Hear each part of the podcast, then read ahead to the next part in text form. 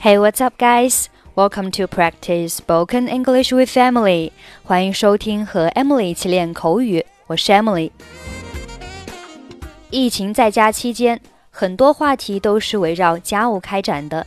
今天学习一些有关于做家务的句子。该你收拾房间了。It's your turn to clean the room. It's one's turn to do something，表示 轮到某人做某事了。It's your turn to clean the room. Can you help me with the baggage? 你能帮我倒垃圾吗？Help somebody with something 表示帮助某人做某事。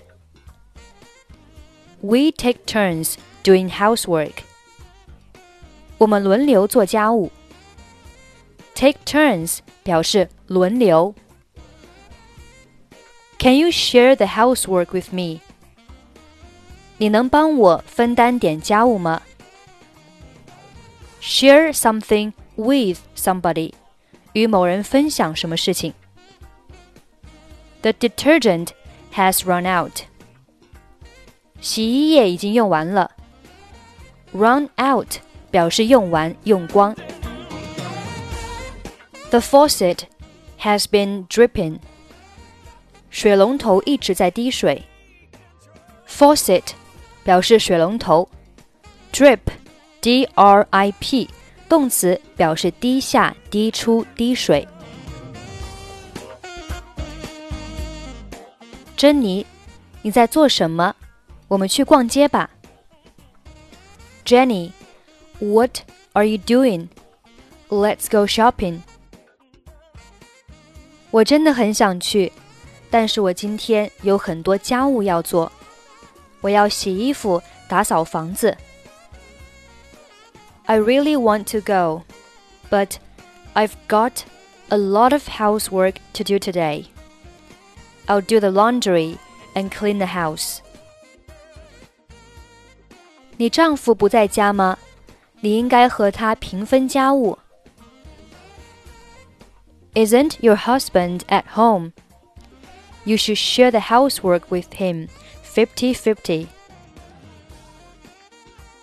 我知道，但是我丈夫从来不做家务。我女儿有时候帮我做饭。I know, but my husband never does housework. My daughter sometimes helps me with cooking. 你应该改变想法了，男女平等。 男人也应该做家务。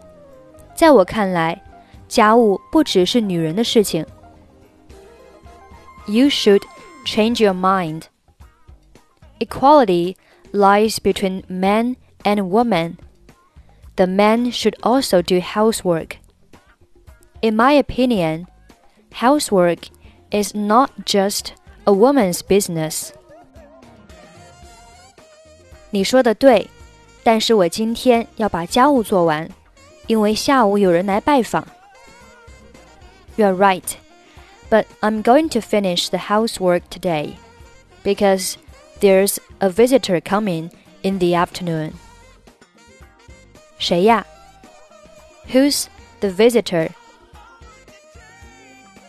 我丈夫的一个朋友，我们已经很多年没有见面了。他今天回国。 he is one of my husband's friends. We haven't seen each other for many years, and he's going to come back from abroad today. 既然这样，你就忙吧，我们下周再约。In that case, you do what you do. We'll make another appointment next week. 一言为定。 我正想买几件衣服呢。That's settled. I just would like to buy some clothes. Jenny, what are you doing? Let's go shopping.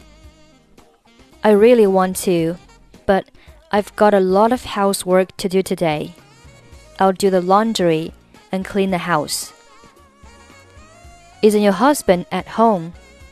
You should share the housework with him 50 50.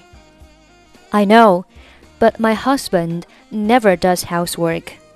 My daughter sometimes helps me with cooking. You should change your mind. Equality lies between man and woman. The man should also do housework. In my opinion, housework is not just a woman's business. You're right, but I'm going to finish the housework today because there's a visitor coming in the afternoon. Who's the visitor? He is one of my husband's friends.